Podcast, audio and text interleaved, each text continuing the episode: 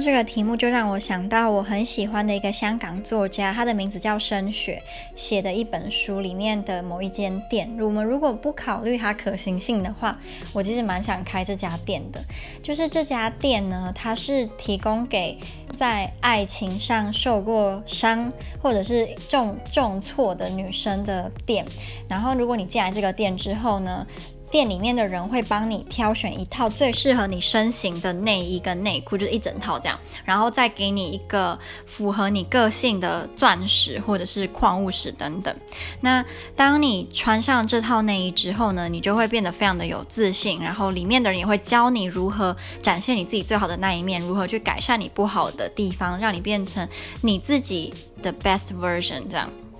我的英文名字也是从升学的一本小说里面出来的。那我现在回头来看，发现我的超多故事都跟那个女主角一模一样。